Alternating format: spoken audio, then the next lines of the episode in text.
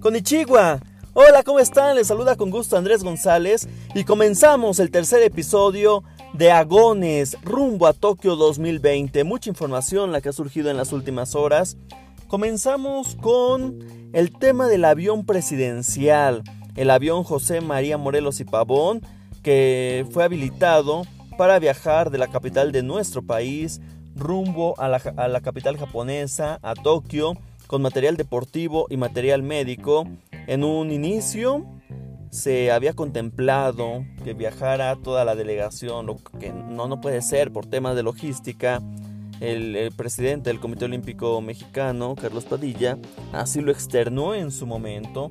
Qué buen gesto, pero no podemos, no puede hacer tantos viajes. Hay atletas que tienen que ir un día, otros que tendrán que volver. Sería una locura. Entonces lo habilitaron para llevar todo el material deportivo y el material médico. Triste noticia, señores, Roger Federer no irá a los Juegos Olímpicos de Tokio 2020.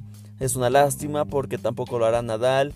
Djokovic seguramente continuará con ese plan, pero era uno de los grandes, grandes atractivos de estos Juegos porque no lo sabíamos, pero a estas alturas de la vida, tanto Djokovic como Federer, como Nadal, están en un, en un rango que deben de, un, un rango que los ubica como los mejores de la historia, en donde se distinguen por los 20 Grand Slams que han logrado en su trayectoria deportiva. Bueno, el presidente del Comité Olímpico Internacional, Thomas Bach, se reunió con el comité organizador, tiene fe completa en esta edición olímpica asegura que no hay mejor país que pueda albergar este evento deportivo y yo creo que puede tener razón porque la cultura japonesa no solamente implica puntualidad, implica extrema y como tiene que ser una limpieza al 100% con un cuidado de higiene, en orden, en puntualidad, que es maravilloso por parte de la cultura japonesa. Así las cosas, señores, vamos a tomar un respiro y volvemos con información que ha trascendido en torno a la delegación mexicana.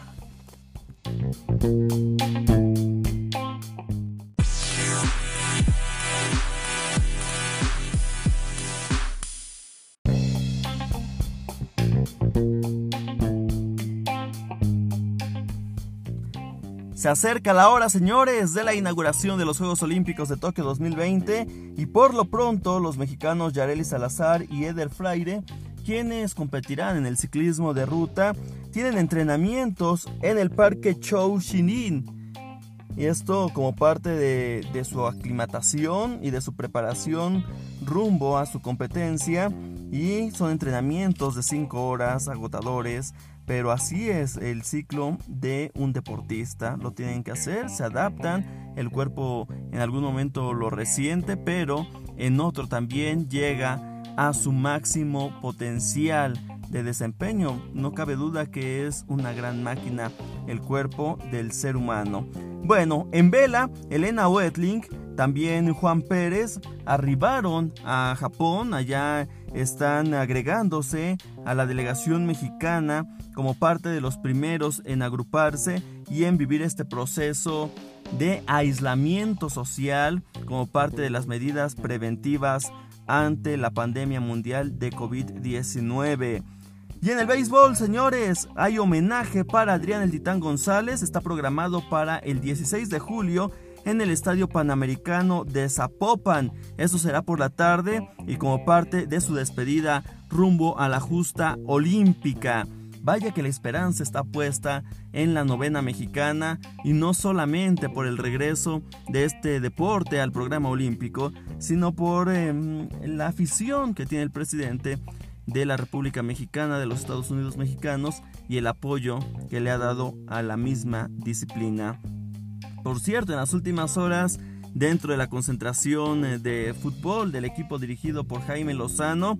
Festejaron el cumpleaños de Guillermo Ochoa de una manera especial. También a unos días de comenzar la participación, hay que recordar que son dos deportes de conjunto los que arrancan las actividades olímpicas previo a la inauguración. El 21 arranca el softball y también se incorporará el fútbol. Y así después darán paso a la inauguración y el resto del programa olímpico. Hay también temas interesantes que han surgido en torno a las delegaciones de otros países. Esto rumbo a Tokio 2021. O Tokio 2020, como tiene que ser por la marca.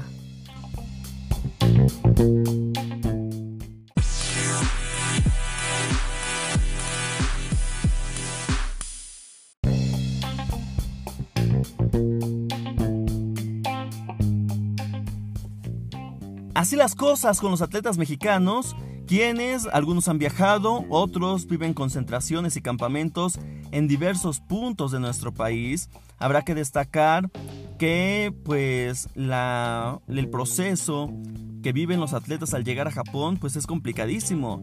Después de tantas horas de vuelo hay que tomar y pasar un proceso preventivo de muchos días y también todas las pruebas de COVID que tienen que realizar y tienen que acoplarse también a la diferencia de horario. Son 14 horas más en territorio japonés. Bueno, yo los leo a través de las redes sociales, en Twitter, en Instagram, en Facebook. Búsquenme como Andrés González, arroba Andrés Gles R en Twitter, arroba Andrés Gles 16 en el resto de las redes. Bueno, hablemos de más información y es que surge poco a poco también en las sorpresas en cada edición olímpica, pero por supuesto que hay sorpresas y no fue la excepción en el básquetbol. Estados Unidos perdió 87 puntos a 90 con Nigeria, un combinado africano que ha ido creciendo, que ha ido progresando en su nivel dentro de la duela y que tiene representantes, tiene jugadores militando en la NBA.